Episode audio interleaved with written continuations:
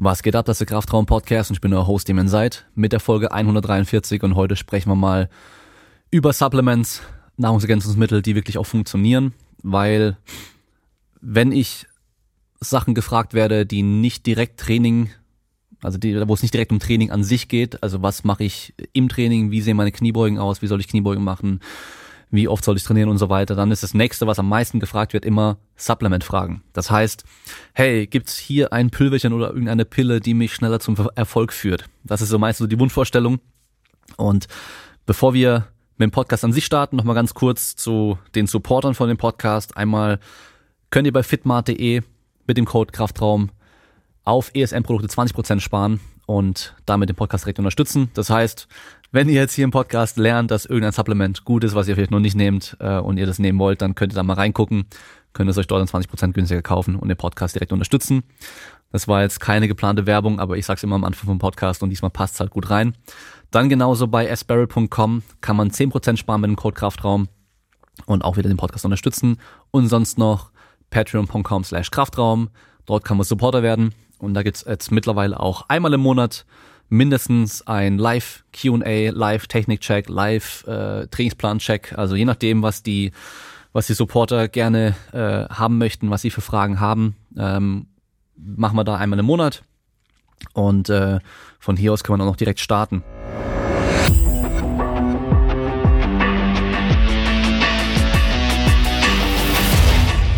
Als Disclaimer aber erstmal noch, bevor wir jetzt starten, Supplements an sich sind nicht notwendig.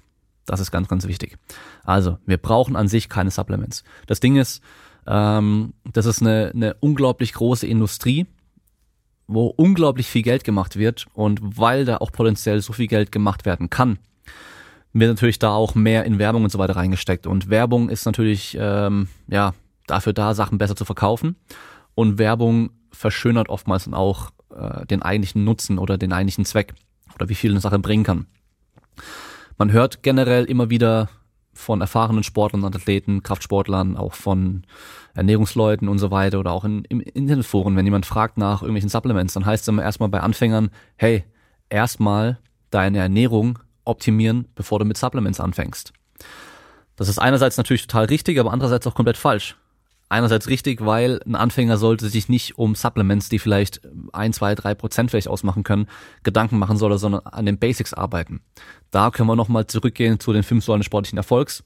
Die Säule Ernährung kann man sich da nochmal angucken und ähm, nochmal gucken, woraus wirklich ankommt bei der Ernährung. Und dann kann man immer noch gucken, ob man mit Supplements irgendwas optimieren kann. Supplements oder auf Deutsch Nahrungsergänzungsmittel sind auch dafür da, zu unterstützen und das, was man mit der normalen Ernährung nicht abdecken kann, noch hinzuzufügen. Andererseits, wenn wir uns die Forschung angucken zu Supplements, dann ist da eigentlich nie die Ernährung getrackt oder wenn sie getrackt ist, dann ist sie trotzdem auch nie optimiert. Das heißt, man nimmt einfach irgendwelche Leute, die sich irgendwie ernähren, alle unterschiedlich ernähren und gibt denen dann zum Beispiel Proteinpulver. Und dann kann man natürlich davon ausgehen, wenn der Schnitt von den Leuten zu wenig Eiweiß zu sich nimmt, Protein und Eiweiß ist das gleiche, dann werden natürlich einen positiven Effekt haben, wenn sie Eiweißpulver zu sich nehmen. Heißt aber nicht, dass wenn du dir eh schon 300 Gramm Eiweiß am Tag reinhaust, dass dir dann Eiweißshake noch mehr bringen würde, nämlich dann im Endeffekt gar nichts mehr. Ja, das heißt, so gesehen, wenn die Ernährung schon passt und optimiert ist, dann haben Supplements so gut wie keinen Effekt mehr, weil man halt ja nicht mehr mehr braucht oder kann. Und die meisten Sachen haben halt auch ein oberes Limit, ähm, was Effektivität angeht. Das heißt, ab einem bestimmten Wert bringt mehr auch nicht mehr mehr.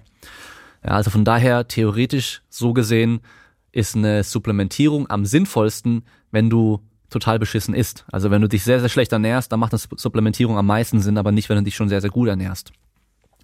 Es gibt trotzdem natürlich Sachen, die man auch mit einer sehr guten Ernährung schlecht abdecken können. Und heute soll es eben darum gehen, welche ähm, Supplements sind wirklich nachgewiesen auch funktionell, bringen irgendwas sinnvoll. Sinn ist natürlich immer abhängig vom Ziel, das heißt, es kommt immer drauf an, aber wir können trotzdem schon mal schauen, welche Sachen bringen überhaupt irgendwas. Generell kann man sagen, das meiste, was man kaufen kann, bringt nix und ist unnötig. Okay? Das ist natürlich äh, blöd für die Supplement-Industrie, aber so ist es halt leider. Es gibt einen coolen Trend in den letzten Jahren, dass eben jetzt immer mehr Supplements auf den Markt kommen, die wirklich auch erforscht sind, äh, die Inhaltsstoffe auch so dosiert haben, dass sie auch was bringen, weil Das ist nämlich das nächste Problem. Es gibt oftmals Supplements, die haben zwar Sachen drin, die zwar funktionieren und gut sind, aber nicht in der Menge, dass es überhaupt irgendwas bringt. So, dann steigen wir mal ein mit dem ersten Supplement und zwar Proteinpulver. Ich habe es im Podcast schon öfters gesagt, dass Proteinpulver an sich für mich gar kein Supplement ist, einfach nur ein Nahrungsmittel. Das heißt einfach nur eine Eiweißquelle, die leicht und schnell zu konsumieren ist und meistens äh, günstiger als viele andere Eiweißquellen. Von daher ist schon mal so generell der Vorteil von einem Proteinpulver im Vergleich zu irgendwelchem Fleisch oder sonst irgendwas. Wichtig bei Proteinpulver oder Protein generell ist die Gesamtmenge ist entscheidend. Das heißt, wenn ich am Tag ähm, ja 200 Gramm Eiweiß zu mir nehmen muss und ich schaffe über die Ernährung nur 150 Gramm Eiweiß, dann macht natürlich ein Eiweißpulver Sinn, weil ich dann einfach schnell nochmal einen Shake trinken kann mit 50 Gramm Eiweiß und die dann drin hab. Timing an sich ist generell wenig relevant, relevant, vor allem wenn man mehrere Mahlzeiten am Tag isst. Wenn man nur einmal am Tag dazu kommt, eine feste Mahlzeit zu essen, dann macht es wahrscheinlich schon Sinn, mehrmals am Tag, alle paar Stunden oder so, einen Eiweißshake zu trinken. Einfach um das wenigstens noch dem Körper zu geben. Nebenwirkungen, was soll man da sagen? Das Eiweiß im Eiweißpulver wird keine Nebenwirkung geben. Für einen gesunden Menschen natürlich, das ist ganz wichtig. Generell zu viel Eiweiß für gesunde Menschen kein Problem. Leute mit kranken oder kaputten Nieren, die sollten aufpassen. Daher kommen nämlich auch diese ganzen Vorteile. Aber die sollten in ärztlicher Behandlung sein, von daher äh, sollten die selber auch schon Bescheid wissen. Einnahmeempfehlung, mindestens 1,2 Gramm pro Kilogramm Körpergewicht für Immunfunktion und Muskelproteinsynthese, also Eiweiß generell, nicht Eiweißpulver. Dann bis zu 3 Gramm pro Kilogramm Körpergewicht für Muskelaufbau und Fettabnahme. Ja, also die Werte sind mittlerweile höher als früher ähm, weil es halt früher vor allem immer darum ging, was ist die, wie springt die Proteinsynthese an, wie hoch ist die Protein, Proteinsynthese, wenn ich äh, Eiweiß zu mir nehme. Und da hat man halt festgestellt damals, dass bei ungefähr 2,2 Gramm pro Kilogramm Körpergewicht da nicht mehr mehr geht. Das heißt, auch wenn ich mehr Eiweiß zu mir nehme. Aber Eiweiß hat natürlich noch ein paar andere Sachen. Und deswegen ähm, drei Gramm ist auch noch machbar. Man muss aber ein bisschen gucken, geht man von der fettfreien Masse aus oder geht man vom gesamten Körpergewicht aus. Wenn ich eine Person habe, die 180 Kilo wiegt mit, ähm, mit äh, extrem viel Körperfett, macht es natürlich wenig Sinn, von dem Gesamtkörpergewicht auszugehen. Da gehe ich eher von der fettfreien Masse aus. Ähm, aber generell, gerade in so einer harten Diät vor allem, mit wenig Kalorien, da macht es Sinn, auf jeden Fall noch mehr Eiweiß zu sich zu nehmen. Im Optimalfall sind wir bei mindestens 0,4 bis 0,6 Gramm pro Kilogramm Körpergewicht per Mahlzeit auf mehrere Mahlzeiten über den Tag verteilt. Ja. Im gefasseten Zustand 20 bis 40 Gramm Protein innerhalb zwei Stunden nach dem Training. Das ist nämlich auch das nächste Problem bei diesen ganzen ähm, Untersuchungen, wenn wir uns angucken. Wir wollen ja eine Studie so durchführen, dass wir auch klare Ergebnisse überhaupt erst feststellen können, klare Messungen auch machen können. Das heißt, wenn wir jemanden ganz normal was essen lassen und so weiter und dann Eiweißprotein, also ein Eiweißshake geben, dann wissen wir nicht, was jetzt da passiert, kommt es von dem Essen davor oder von dem Eiweißshake. Deswegen lässt man in der Regel die Leute fasten. Das heißt, die essen von mir aus am letzten Tag irgendwas ähm, um 18 Uhr von mir aus und dann sind die über Nacht natürlich erstmal nicht am Essen, dürfen morgens nichts essen und werden dann mittags, ähm, kriegen so einen Eiweißshake und dann wird halt irgendwelches Zeug gemessen. Das heißt, im gefasteten Zustand macht es wirklich auch Sinn, einen Eiweißshake nach dem Training oder sogar vor dem Training auch zu trinken weil wir natürlich dann kein Eiweiß oder keine Proteinbausteine, Aminosäuren mehr im Blut zirkulieren haben und es dann auch eher passieren kann, dass äh, Muskelprotein abgebaut wird, um eben dem Körper den äh, nötigen Aminosäuren dann zur Verfügung zu stellen. Und das war es jetzt eigentlich auch schon mit Eiweiß. Also Eiweiß für mich einfach nur, also Pulver einfach nur eine weitere Nahrungsquelle, die es einfacher macht, das zu sich zu nehmen. Viele Menschen haben Probleme damit, genug Eiweiß zu sich zu nehmen, gerade wenn man dann auch vegetarisch oder vegan sich ernährt und äh, mehr Probleme hat, dann auch passende Eiweißquellen zu finden.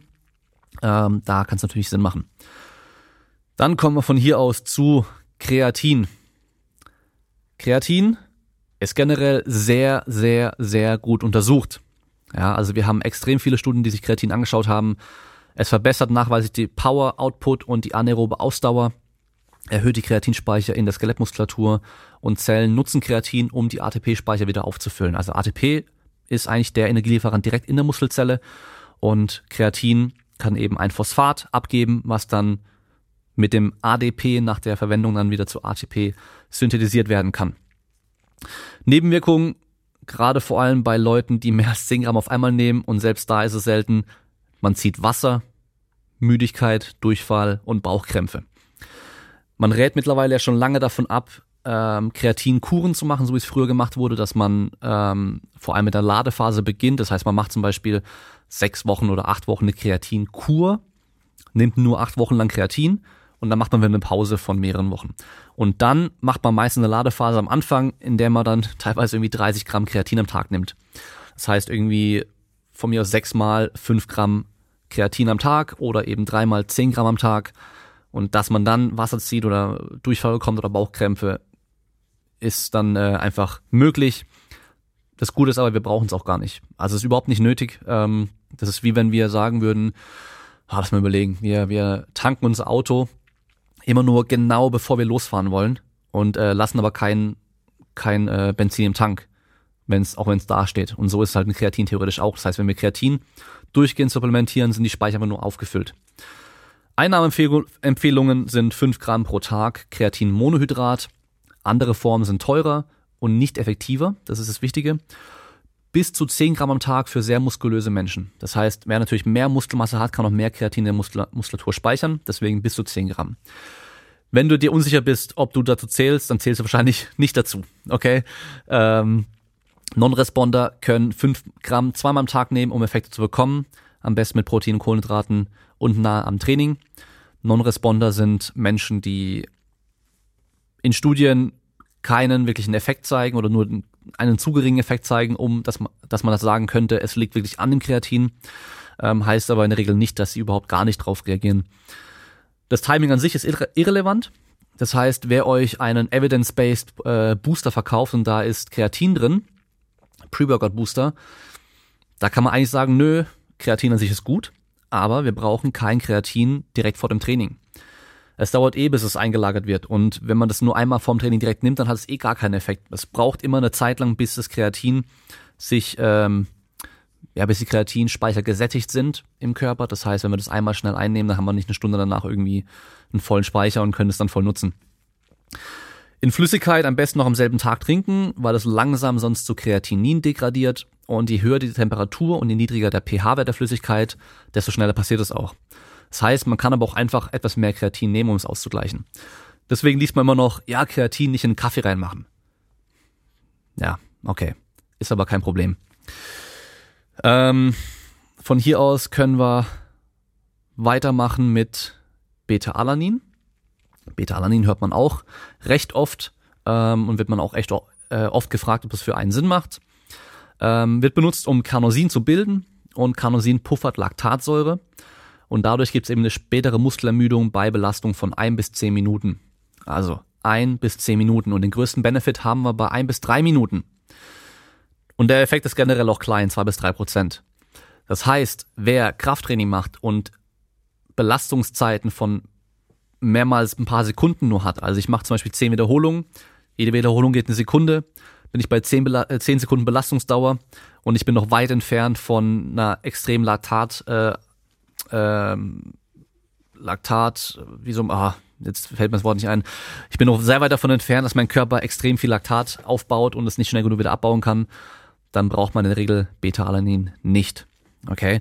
Beta-Alanin macht dann aber Sinn zum Beispiel für einen 400 Meter Läufer, einen 800 Meter Läufer, sowas in der Richtung. Leute, die wirklich ein bis drei Minuten Belastungsdauer haben, ein Boxer von mir aus, ja, die dann auch währenddessen Vollgas arbeiten müssen.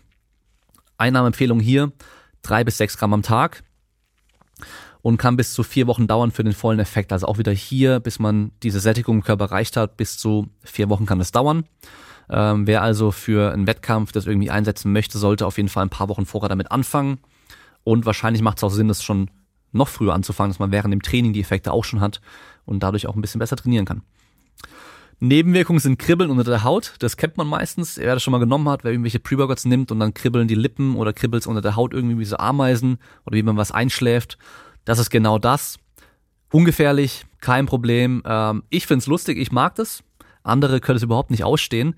Ähm, wer das eben nicht ausstehen kann, der kann kleinere Dosen mehrmals am Tag nehmen. Das heißt, nicht einmal auf einmal vier Gramm, sondern halt eben mehrmals am Tag irgendwie äh, 100, äh, ein Gramm, nicht 100 Gramm, ein Gramm, solche Sachen. Das heißt, man kann einfach mehrmals am Tag eine kleine Dosis nehmen und ähm, ich gehe davon aus, es wird oftmals auch bei Pre-Workout-Boostern eingesetzt, weil man eben mal spürt. Ja, also ich habe es bei mir hier auch drin und wenn es bei mir danach ein bisschen kribbelt, dann fühlt es sich so an, als würde was passieren, als hätte es eine Wirkung. Und das ist natürlich marketingtechnisch auch wieder sehr, sehr gut. Und wenn man sich die Geschichte von der Zahnpasta zum Beispiel anschaut, das ist eine interessante Story. Äh, Zahnpasta war bis vor, boah, ich muss nachgucken, welches Jahr, aber bis vor ja, ist schon, ist schon länger her, aber bis dahin war Zahnpasta noch nicht so gang und gäbe, dass man mit Zahnpasta sich die Zähne geputzt hat. Und man hat die Leute nicht dazu bekommen, das weiterzumachen. Ähm, oder es zu benutzen. Bis man eben angefangen hat, irgendwas reinzupacken für diesen frischen Geschmack, den man dann nach der Zahnpasta dann hat. Weil das fühlt sich ja so an, okay, ich habe hab jetzt hier was frisch und sauber gemacht. Beim Shampoo oder Seife genau das gleiche. Shampoo und Duschgel oder Seife, die muss nicht schäumen.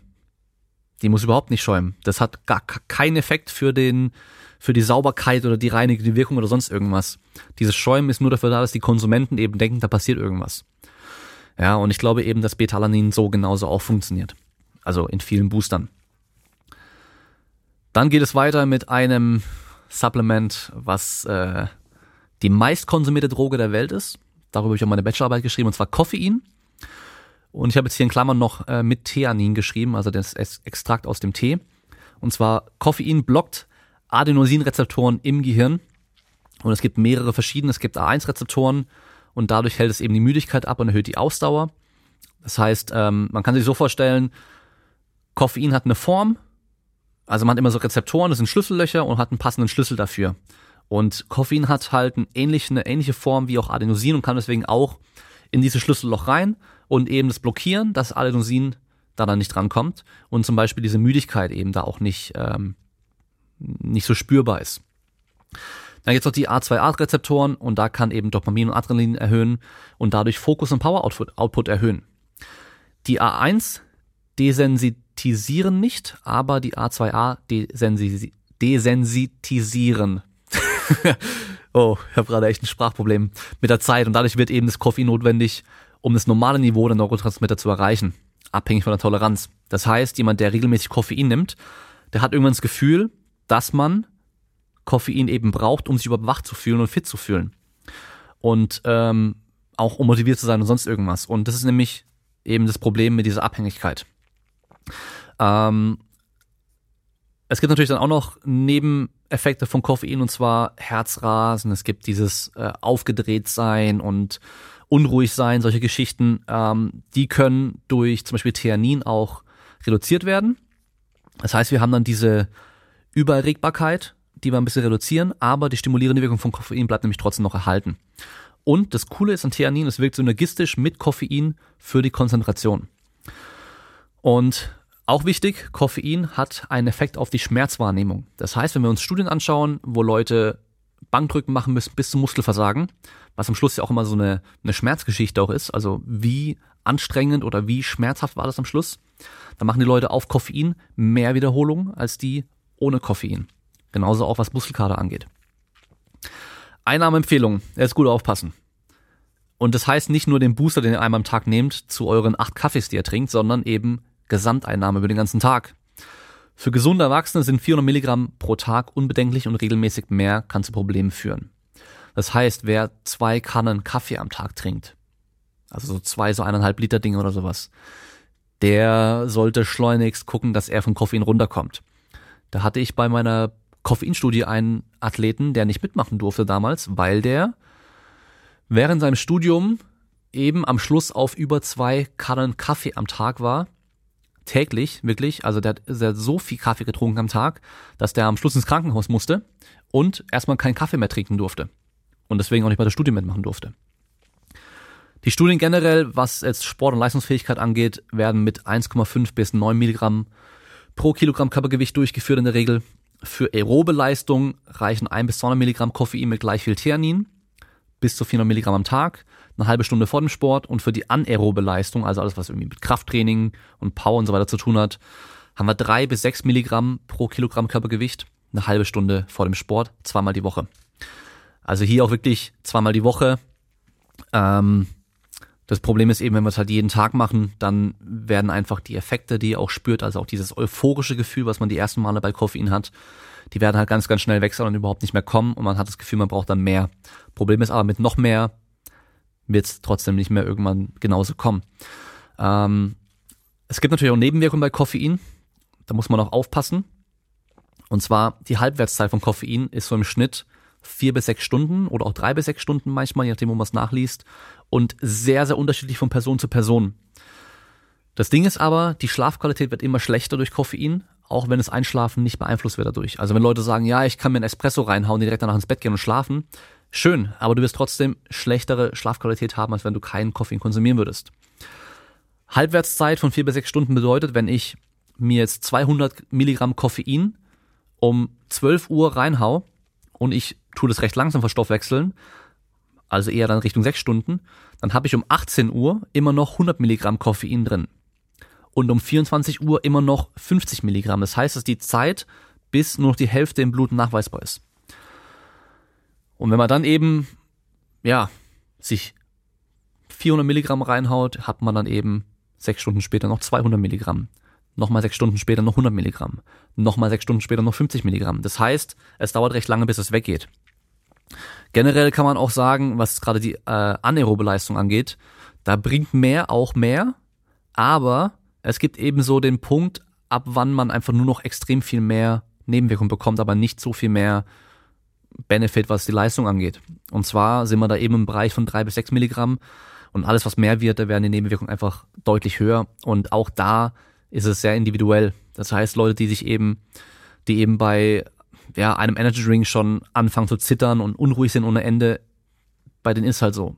Bei denen wird es wahrscheinlich mit noch mehr halt auch noch viel problematischer werden. Das heißt, man muss einfach auch ein bisschen aufpassen, auf den Körper hören und eben nicht einfach nur, weil euer Lieblingsinfluencer auf Instagram oder YouTube sich da irgendwie ähm, seinen Pre-Workout-Booster, der 300 Milligramm Koffein hat, mit ähm, mit irgendeinem Energy Drink zusammenmischt und dann eben auf 500 Milligramm Koffein kommt, das genauso nachmachen, ähm, kann eben auch nach hinten losgehen.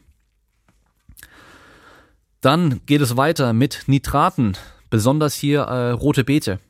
Rote Beete Saft, rote Beete Extrakt und so weiter, hat man jetzt mittlerweile schon öfter mal gehört. Ähm, Nitrate werden bei Bedarf zu Stickoxid umgewandelt, also NO, Nitric Oxide, das, was man auch bei Need for Speed Underground dann als äh, Nitro-Booster dann bekommt im Endeffekt. Äh, verbessert die aerobe Ausdauer, den Power-Output, Blutfluss und muskuläre Erholung. Hört sich schon mal sehr gut an. Verbessert die Produktion von ATP aus Nahrung. Und aktuell sieht es so aus, dass sehr, gut, dass sehr gut trainierte Athleten davon weniger profitieren, weil sie eh schon mehr ähm, Stickoxid produzieren und auch einen erhöhten Blutfluss schon haben durch eine erhöhte Kapillarisierung durch das Training. Das heißt, wenn wir Training wenn wir trainieren, dann wird auch in der Muskulatur in der Regel werden neue Blutgefäße auch noch oder mehrere kleine Blutgefäße einfach aufgebaut auf Dauer und dadurch haben wir einen besseren Blutfluss. Besonders für Belastungszeiten von ein bis zehn Minuten sinnvoll. Einnahmeempfehlungen generell besser in bessere Aufnahme in flüssiger Form, also zum Beispiel in Saft, in Shake oder in Smoothie. Und wir sprechen hier bei 6 bis 13 Milligramm pro Kilogramm Körpergewicht. Ähm, das entspricht so ganz grob vielleicht 0,5 bis 1 Liter Saft oder 500 Gramm rote Beete einfach in der Originalform und das ein paar Stunden vor dem Training. Und da haben wir schon das große Problem davon. Die Säfte sind in der Regel nicht äh, standardisiert, was den Nitratinhalt angeht und ähm, steht in der Regel auch nicht drauf. Das heißt, ich weiß nicht, wie viel ist in dem Saft drin. Ähm, dann bei den Konzentraten, da haben wir es in der Regel ähm, standardisiert. Das heißt, da kann man dann nachgucken. Und das Problem ist halt auch, wenn dir halt rote Beete nicht schmeckt, ähm, haust dir auch keine 500 Gramm rote Beete rein. Man kann scheinbar auch irgendwie rote Beete in Scheibe schneiden und so Chips draus machen, das geht auch, aber 500 Gramm ist trotzdem recht viel. ja, also selbst wenn ich 500 Gramm rohe rote Beete nehme und da Chips draus mache, werde es trotzdem noch genug Gewicht danach auch noch haben.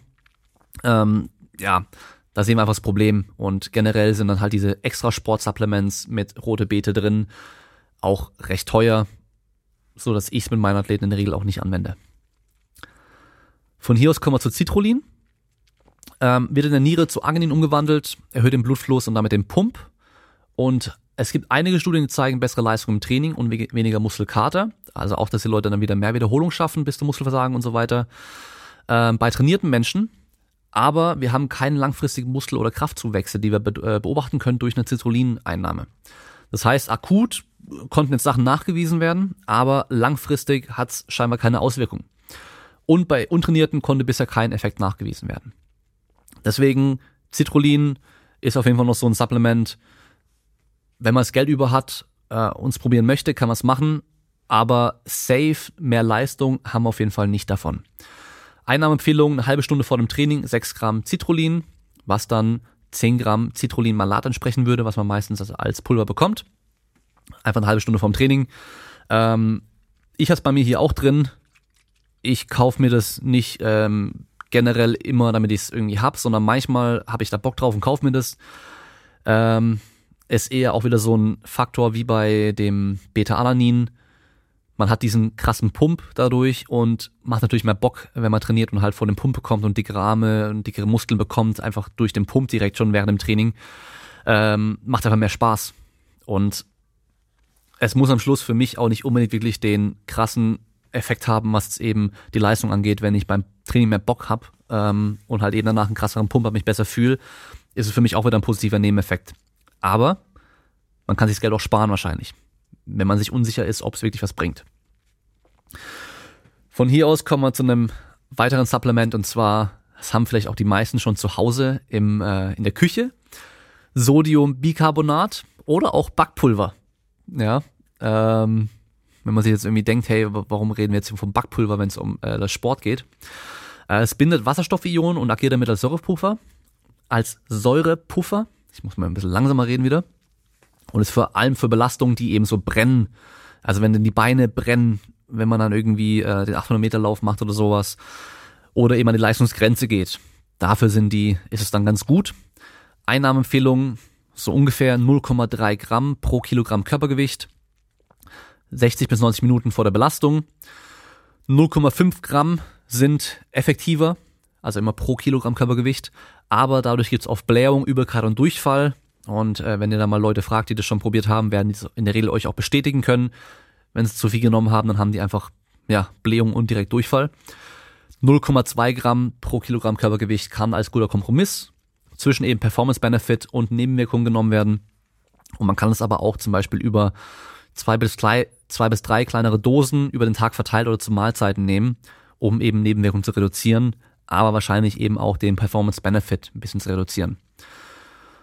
Also hier auch wieder eher für die Ausdauersportler, wahrscheinlich auch für CrossFit oder sowas. Eine geile Sache. Ähm, ja, hier im YouTube Live-Chat schreibt einer gerade noch was Gutes, was ich auch vergessen habe am Anfang zu sagen. Bevor man vor dem Wettkampf was einnimmt, auf jeden Fall im Training testen. Also das generell, was Equipment angeht, was Supplements angeht und irgendwelche anderen Sachen angeht, immer erstmal testen im Training, wenn es nicht wichtig ist, bevor man im Wettkampf damit anfängt. Ähm, Fischöl. Fischöl ist eine Sache, die ich jetzt mit reinnehme, die für mich eigentlich kein Supplement ist, was jetzt hier um für Leistung irgendwie relevant wäre, aber ich nehme Fischöl mit rein und Vitamin D nehme ich mit rein, weil ich hatte bei Instagram eine Umfrage gemacht, was ihr für Fragen habt generell zu Supplements und da war eben halt ganz, ganz viel Fischöl und Vitamin D, ob das wirklich so notwendig ist, wie es alle mal sagen. Ähm, wir fangen mal mit Fischöl an generell. Fischöl beinhaltet Omega-3, Fettsäuren, EPA und DHA. Die reduzieren die Triglyceride, also die Blutfettwerte, nachweislich, können damit reduziert werden, kann bei Leuten mit Bluthochdruck auch den Blutdruck senken. Aber es konnte bisher trotzdem keine positiven Effekte auf die Inzidenz von kardiovaskulären Ereignissen nachgewiesen werden. Und das ist der wichtige Punkt. Wenn wir noch vor zehn Jahren uns die Forschungslage anschauen zu Fischöl oder Omega-3-Fettsäuren und auch die Empfehlungen anschauen, dann hat sich das angehört, als wäre das ein super Supplement und jeder müsste das nehmen. Gesund fürs Herz und für Herz-Kreislauf-System und wir werden wahrscheinlich keine Herzinfarkte mehr kriegen oder auf jeden Fall sehr selten. Ähm, also wirklich so viele positive Effekte, ähm, weil wir halt eben diese Marker, die für solche Erkrankungen oder, oder Ereignisse eben wichtig sind, damit reduzieren können. Aber es gibt mittlerweile genug oder einige große Studien, auch über lange Zeit, die eben da nichts nachweisen konnten. Und deswegen einfach blind irgendwelche Omega-3-Sachen jetzt zu empfehlen, ist nicht mehr richtig, würde ich sagen. Viele Fischölsupplemente enthalten auch oxidierte Lipide und damit auch freie Radikale, die negative gesundheitliche Auswirkungen haben können. Und zum Beispiel kann man kombiniert mit Vitamin E das äh, Fischöl vor der Oxidation ein bisschen schützen oder zum Beispiel auch so Öl aus antarktischem Krill nehmen, weil da ist eh schon viel Vitamin A und E drin und auch Astaxanthin, was eben auch vor oxidativen Schäden schützt. Ja, aber jetzt einfach generell würde ich sagen, kann man nehmen, muss man nicht. Einnahmeempfehlung Minimum 250 Milligramm kombiniert EPA und DHA am Tag. Dafür reicht aber auch Fisch schon aus. Und die American Heart Association empfiehlt ein Gramm am Tag von EPA und DHA. Ist so bei den meisten, ähm, ja, bei den meisten Supplements, die man bekommt, die höher dosiert sind, haben ungefähr 300 Milligramm EPA und DHA und äh, man spricht in der Regel so von ein bis drei Gramm am Tag davon. Das heißt irgendwie zwischen drei und zehn äh, von diesen Kapseln dann. Und Nebenwirkungen sind Fischrülpser. Äh, äh, was man dagegen machen kann, ist mehrere kleine Dosen zu Mahlzeiten am besten. Ähm, einfach weil dann, wenn man dann aufstößt, eben nicht nur dieses reine Fischding hochkommt. Man kann die auch einfrieren, was wahrscheinlich auch generell wegen der Oxidation gar nicht so schlecht ist. Ähm, und auf jeden Fall natürlich ganz, ganz kühl lagern. Und äh, was auch noch eine Empfehlung sein könnte, nicht unbedingt auf Vorrat kaufen und das ewig lang aufbewahren, weil es halt eben einfach oxidieren kann. Äh, was man machen kann zum Testen, Fett, was oxidiert, riecht ranzig. Das heißt, einfach mal so eine Kapsel aufmachen und gucken, wie das dann riecht und vielleicht auch schmeckt. Wenn es dann ranzig riecht, dann wird man davon ausgehen können, es ist oxidiert. Äh, man muss aber auch aufpassen mit einem, wenn man da so ein äh, normales Metallmesser nimmt, kann es halt durch die Berührung mit dem Metall auch schon wieder schneller oxidieren. Deswegen vielleicht irgendwie einen Zahnstocher nehmen zum reinpieksen oder irgendwie sowas. Dann kommen wir von hier aus zum Vitamin D, das nächste, was eben oft gefragt wurde. Ähm, es gibt viele Supplement-Firmen, die halt mittlerweile oder auch so Influencer, die mittlerweile ähm, pauschal einfach sagen, jeder muss Fischöl und Vitamin D nehmen und teilweise auch irgendwelche Mengen, die halt echt äh, sehr, sehr hoch sind. Generell Vitamin D ist ein lebenswichtiges fettlösliches, fettlösliches Vitamin. Also wir brauchen das auf jeden Fall. Das stimmt schon. Der Körper produziert selbst, wenn er genug UV-Licht von der Sonne bekommt. Ähm, das heißt, generell so Äquatornähe, da haben wir das ganze Jahr über genug Sonne, auch so Sonne, dass wir da keine äh, Vitamin D-Probleme bekommen. Ähm, ist auch in Fisch und Eiern enthalten, hat positive Effekte auf die Kognition, Immunsystem und Knochen und reduziert das Risiko von Krebs, Herzerkrankungen, Diabetes und Multiple Sklerose. Kann auch bei Leuten, die einen krassen Mangel hatten, zu Testosteronanstieg führen, wenn sie es anfangen einzunehmen. Das Ding ist aber auch, die meisten haben keinen Mangel, aber auch keinen optimalen Wert. Und da, was den optimalen Wert und so weiter angeht, ist eben immer noch, ja, sehr viel Interpretation, Interpretationsspielraum. Ähm, ist auch mittlerweile eben auch schon ein anderer Wert wie früher. Aber wir können davon ausgehen, dass die meisten keinen Mangel haben, aber eben auch keinen optimalen Wert. Ähm, Generell wahrscheinlich auch im Sommer noch weniger ein Problem als im Winter. Bei Leuten, die generell viel draußen sind, auch weniger ein Problem als Leute, die viel drin hocken müssen. Ich zum Beispiel hocke jetzt hier gerade in meinem Gym, was auch mein Podcaststudio und mein Homeoffice ist. Und ich habe hier kein Tageslicht. Das heißt, ich habe hier einfach nur Lampen. Ich könnte mir jetzt so eine UV-Lampe hinpacken, wenn ich möchte, damit ich da eben noch so ein bisschen UV-Licht bekomme. Wird wahrscheinlich nicht das gleiche sein wie äh, an der Sonne sein. Ähm, Einnahmeempfehlung am besten erstmal generell Vitamin D3 und nicht D2, das besser vom Körper benutzt werden kann. Sichere Obergrenze sind 4000 internationale Einheiten am Tag, also 4000 IE oder IU am Tag. Wirklich sichere Obergrenze ist wahrscheinlich aber eher 10.000 IU am Tag. Bitte nicht mehr nehmen ohne ärztliche Aufsicht. Und wenn man dann eben von irgendwelchen Quacksalbern teilweise irgendwelche Protokolle sieht mit 100.000 internationaler Einheiten am Tag, über mehrere Wochen hinweg, dann kann man hier Probleme bekommen und das sollte man auf jeden Fall nicht tun. Bitte, ja. Wenn ihr euch unsicher seid, ob ihr Vitamin D braucht, geht mal zum Arzt, lasst euch Blut nehmen und den Spiegel einfach checken. Dann könnt ihr schauen. Für eine durchschnittliche Supplementation reichen 100 bis 200 IU am Tag, sind doch meistens eben eine so kleine Kapsel am Tag.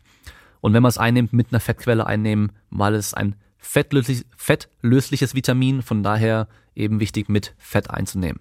Wenn ihr das eh schon mit, äh, mit Fischöl auch einnimmt, dann passt das auch. Ähm, es gibt sogar Untersuchungen eben, wie viel Fett man braucht und irgendwie, ich glaube, 11 Gramm oder sowas waren da, ähm, waren da irgendwie das Optimum und zu viel Fett kann es auch wieder schlechter machen, aber wieder so viel ähm, Detailarbeit, was eigentlich gar nicht mehr wichtig ist, einfach dann nehmen und fertig. Und ich komme jetzt noch zu einer letzten Kategorie von Supplements, zu der ich wahrscheinlich die meisten Fragen mittlerweile bekomme, weil ich glaube eben so Sachen wie Kreatin und Koffein und Protein und sowas ist mittlerweile schon geklärt, genauso wie BCAAs zum Beispiel, ähm, also diese verzweigkettigen Aminosäuren oder ähm, ja essentielle Aminosäuren, dass die einfach eh schon in einem kompletten Eiweiß drin sind und wir die wahrscheinlich nicht, wenn wir genug Eiweiß zu uns nehmen, überhaupt supplementieren müssen. Es gibt immer, es gibt für alle oder für die meisten Supplements gibt es bestimmt irgendwo auch Situationen, wo die auch wirklich direkt Sinn machen. Aber in der Situation sind die wenigsten. Von daher brauchen wir da auch nicht drüber reden. Aber die nächste Gruppe an Supplements, die ich eben so viel gefragt werde aktuell, sind Gelenksupplements für die Gelenkgesundheit oder Gelenkschmerzen, Gelenkprobleme. Ich hatte mit der selber auch aktuell ein bisschen Probleme gehabt in letzter Zeit mit meiner Patellasehne und ich habe hier auch Kollagen drin in meinem Pre-Workout. Ähm, aber das Problem generell hierbei ist erstmal Gelenkschmerzen oder Gelenkprobleme können so viele unterschiedliche Ursachen haben, dass es generell schon mal schlecht ist, hier irgendwie was pauschal zu empfehlen. Geht einfach nicht. Viele Supplements wurden auch zum Beispiel hauptsächlich zu Osteoarthrose untersucht, ähm, was vielleicht gar nicht dein Problem ist. Ja, und wenn du kein Problem mit Osteoarthrose hast und mit irgendwas anderem, dann hast du vielleicht auch Gelenkschmerzen, aber Supplements, die dafür gut sind, bringen dir zum Beispiel gar nichts. Supplements könnten zum Beispiel für einen Strukturaufbau sein, was jetzt Gelenke, Gelenkknorpel, ähm, Gelenk, also Knorpelfasern oder sowas angeht, äh, Bänder, können aber auch Entzündungshemmer sein und dadurch äh, ganz gut sein, wenn man bestimmte Probleme hat oder auch wiederum Schmerzmittel. Von daher hier einfach die Frage, was ist generell das Problem und dann kann ich genauer schon gucken, was könnte hier Sinn machen. Generell auch im Großen und Ganzen ist die Studienlage bei den meisten Sachen, die einen Effekt haben könnten, immer noch relativ unklar. Von daher eben schwer allgemein was zu empfehlen. Und es gibt kein, dieses Supplement muss jeder nehmen für seine Gelenke. Ja, in meinem Fall war es relativ klar, dass meine Patellasehne, also wirklich die Sehne an sich ein Problem war und die Überlegung ist eben, wenn wir Kollagen supplementieren, dass auch in einem Zeitraum von ein, zwei Stunden vor dem Sport, direkt vor der Belastung von dieser Sehne, dann können wir das Kollagen da eher hinbringen und auch besser einlagern und dann auch hoffentlich die Sehne besser aufbauen. Ob es am Schluss tatsächlich so ist, ist die Frage. Das Problem ist, was heißt das Problem? Das Ding ist, ich werde keine negativen Effekte durch diese Kollageneinnahme haben, außer dass mein Geldbeutel ein bisschen leerer ist. Aber sehr teuer ist es auch nicht. Deswegen, ich kann es machen, kann es probieren und einfach gucken, ob es was bringt oder nicht. Und wenn es einen kleinen positiven Effekt hat, freue ich mich. Und wenn nicht, dann ist es halt so. Genau, deswegen ganzen Gelenkgeschichten sehr schwer, da was Genaues zu sagen. Und ja, so gesehen sind wir auch schon am Ende mit dem ganzen Kram hier. Wir haben jetzt die ganzen Supplements einmal durch, die wirklich auch nachgewiesenermaßen was bringen. Ähm, und alles andere wird wahrscheinlich nichts bringen. Oder eben nur in ganz, ganz bestimmten Fällen. Oder ist eben noch schlecht untersucht, dass man da einfach nicht genau sagen kann, so ja, das funktioniert. Also zum Beispiel auch Citrullin ist schon so auf der Kippe, dass ich sagen würde, eigentlich Citrullin ist zu schlecht von der Datenlage her, um eigentlich äh, generell zu empfehlen, Citrullin zu nehmen. Ähm, aber wie gesagt, dieser, dieser Pumpeffekt, der ist natürlich schön, es macht Spaß damit. Ähm, und es deutet darauf hin, dass es bei manchen Leuten eben was bringen kann. Von daher kann man es probieren, muss aber nicht. Ja, und alles andere, wie gesagt, also Kreatin ist super untersucht, Koffein ist super untersucht, Beta-Alanin ist auch gut untersucht, aber halt eben für Kraftsportler in der Regel, für Powerlifter, Gewichtheber, da bringt's nicht viel.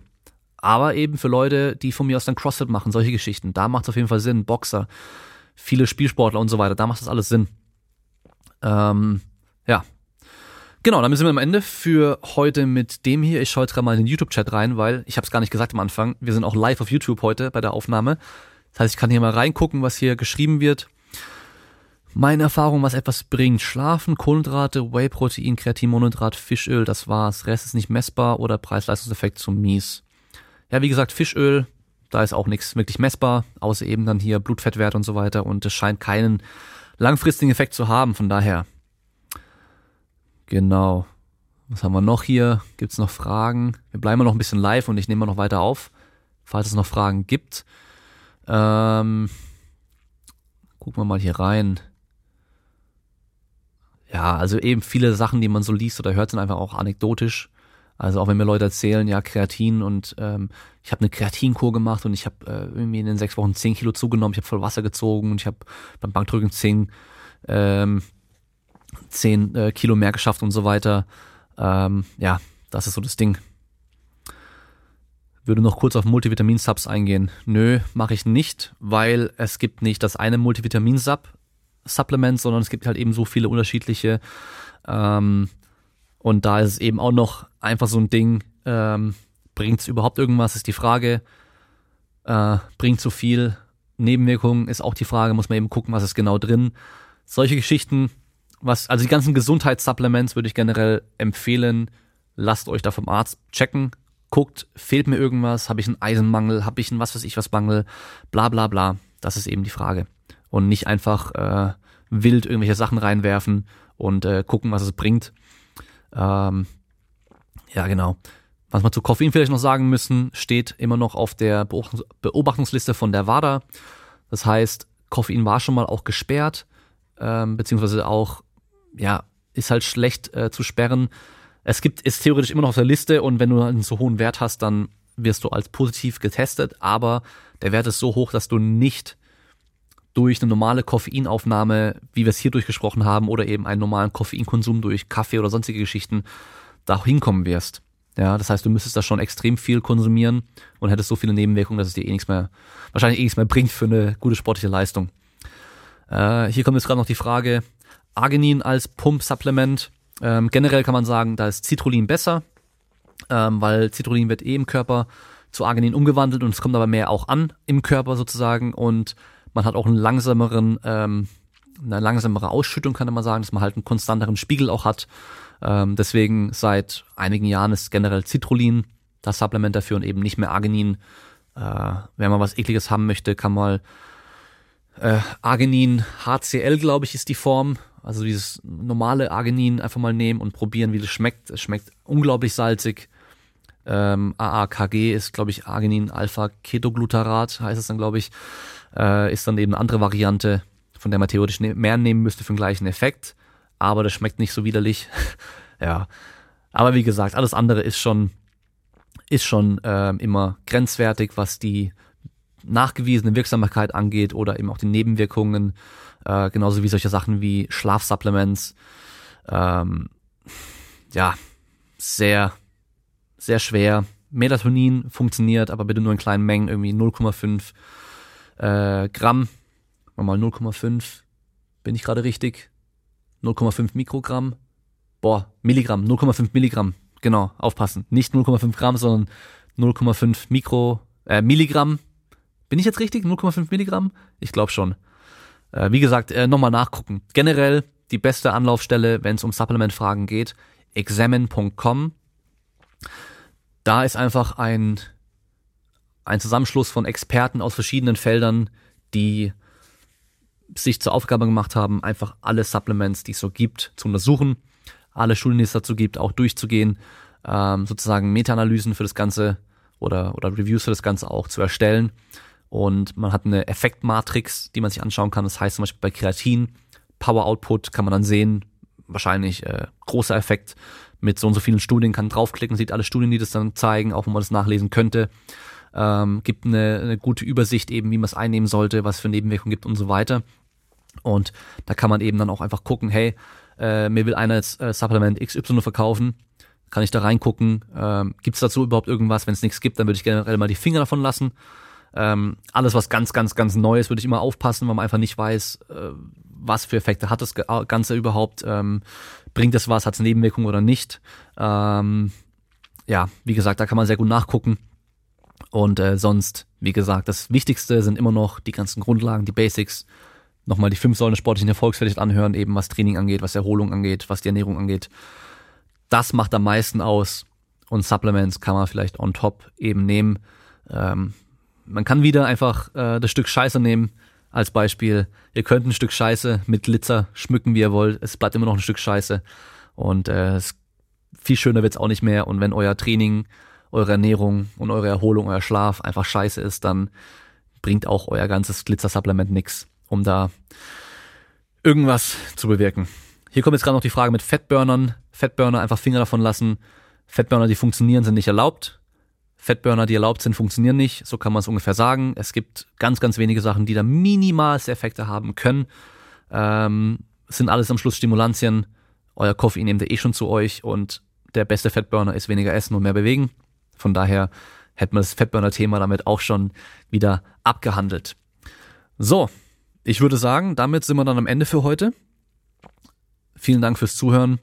Ähm, vielen Dank für den ganzen Support, wie immer. Ich, äh, ah, ich habe Neuigkeiten, was, ähm, was mein Merchandise angeht. Und zwar, ich hatte jetzt, mittlerweile ist es drei Monate her, dass ich äh, angefangen habe, mich darum zu kümmern. Und ich habe leider, leider, leider, leider immer noch keine, ähm, immer noch keine Muster. Und äh, das ist einfach das Problem, glaube ich, generell, was diese Siebdruck äh, Merchandising-Szene äh, irgendwie irgendwie hat. Also ich habe es von vielen Kollegen, die alle was in der Richtung äh, schon gemacht haben, gehört, dass, äh, dass man überall Probleme hat. Aber ich habe es hoffentlich einen super Partner gefunden, direkt auch hier in Stuttgart. Das heißt, ich kann auch lokal jemanden unterstützen mit seinem Business und habe direkt einen Ansprechpartner, kann er vorbeigehen. Ich gehe am Dienstag zu dem und werde mit dem dann quatschen, werde mit ihm alles genau durchsprechen. Er kann mir dann auch genau Zeichen Rahmen nennen, ab wann ich dann meine Muster habe und dann direkt auch Fotos machen kann, um eben euch die Sachen auch zu zeigen. Ich habe das Design, was ich ja schon hatte, habe ich nochmal überarbeitet, damit es noch ein bisschen geiler wird und auch auf allen äh, Stoffen auch besser wirkt. Und äh, ich habe richtig Bock drauf, ich freue mich richtig drauf, ich bin richtig gespannt auf euer Feedback, was ihr dann geben werdet. Und ähm, ja, bin ich echt gespannt, äh, wie es ankommen wird. Aber gut, damit sind wir am Ende für heute. Bleibt stark, putzt euch die Zähne, benutzt Zahnseide. Bis zum nächsten Mal. Ciao.